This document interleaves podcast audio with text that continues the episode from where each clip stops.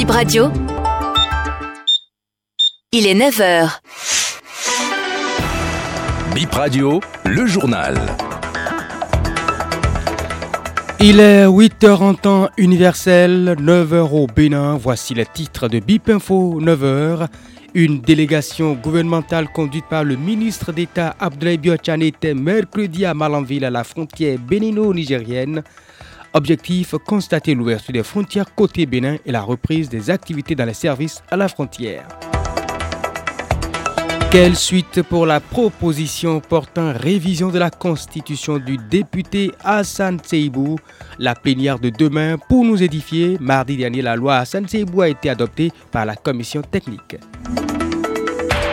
Un élève en classe de 4e au CEG Tourrois Paracou chute et décède. Il a été emporté par une mort subite, selon le médecin ayant déclaré son décès.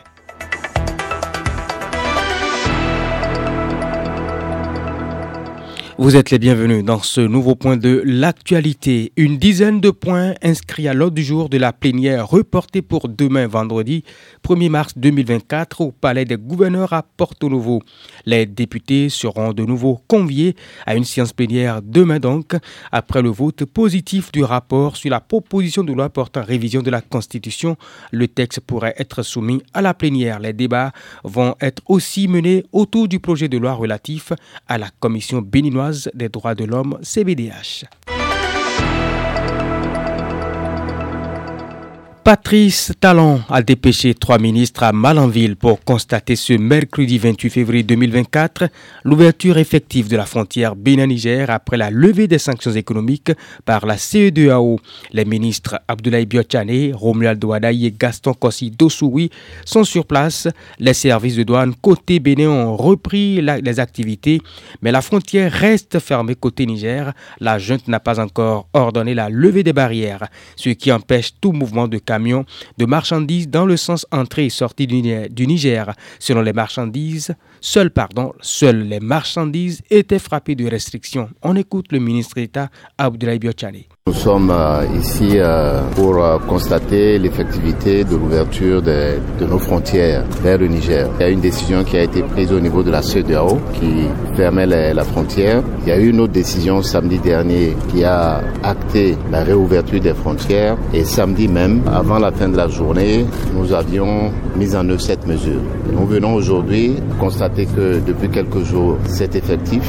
Les services douaniers, les services de sécurité, les services des eaux et forêts sont en place pour assurer la fluidité du trafic entre notre pays et le Niger. La frontière est ouverte et nous espérons que d'ici quelques jours, elle sera également ouverte de l'autre côté pour que les populations des deux côtés de la frontière puissent recommencer à vaquer à leurs occupations. Vous le voyez par les activités informelles que les, populations conduisent que c'est une nécessité. Vous savez qu'il y a une, une décision qui a été prise au niveau de la CEDEAO qui appelle également les autorités du Niger et des autres pays de l'AES à participer à une rénovation de, la CEDEAO, à taire les petites querelles entre, entre États et avancer vers la reconstruction de ce que nous avons fait jusqu'ici de, de, très bien, qui est salué un peu partout.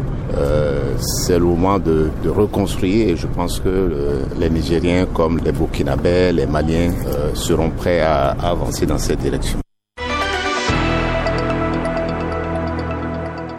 Une voix enfin pour dire aux Béninois les causes profondes des coupures intempestives de l'électricité, celle du ministre Samoussi Douadambi de l'énergie, de l'eau et des mines.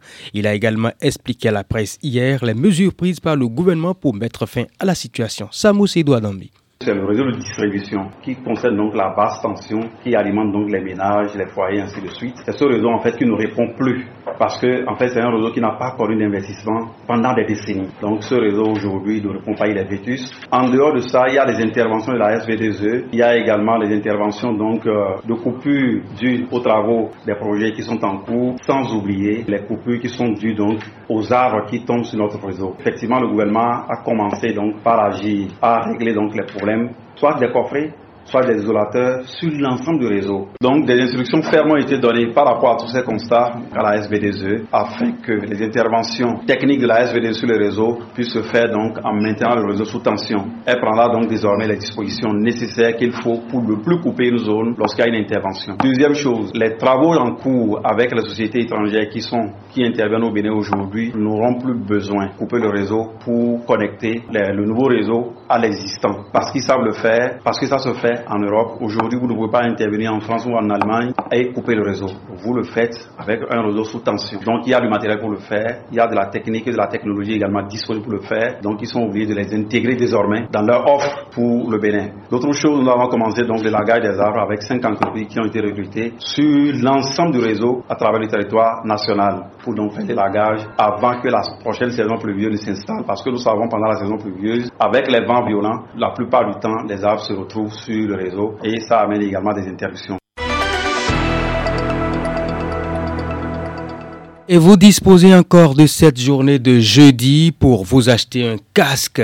En circulant sans casque, vous vous retrouvez dans le viseur de la police qui entame une opération de répression demain à quelques heures de la fin de l'ultimatum. Le marché de casques grouille de monde malgré la surenchère. Gilles Thiaillon était allé faire le constat. Les différents points de vente de casques au niveau de certains trottoirs de la ville de Cotonou sont pris d'assaut par des usagers de la route désireux d'acheter cet équipement de protection Ceci à 48 heures environ du démarrage de la répression. Dans la foule des clients, on y voit des enfants, des adultes et des personnes âgées. Certains en prennent deux, trois, voire quatre pour leur petite famille. À la veille de l'opération, on observe une augmentation des prix. Le casque de 5 000 est maintenant vendu à 6 000.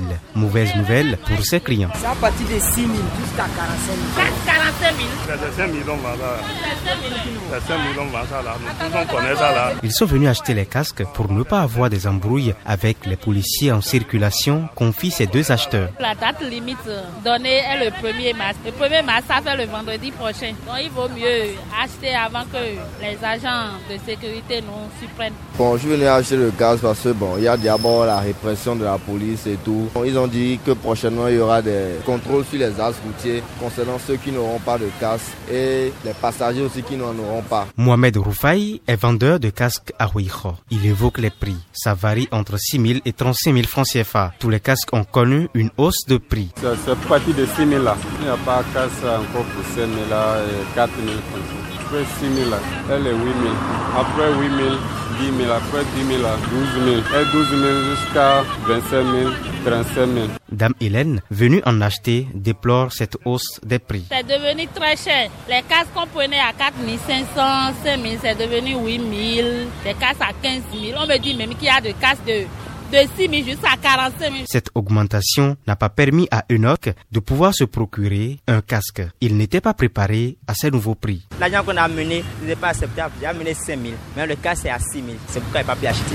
Que vous soyez conducteur ou passager à moto, sans casque à partir de 1er mars, vous serez une cible de cette opération de répression.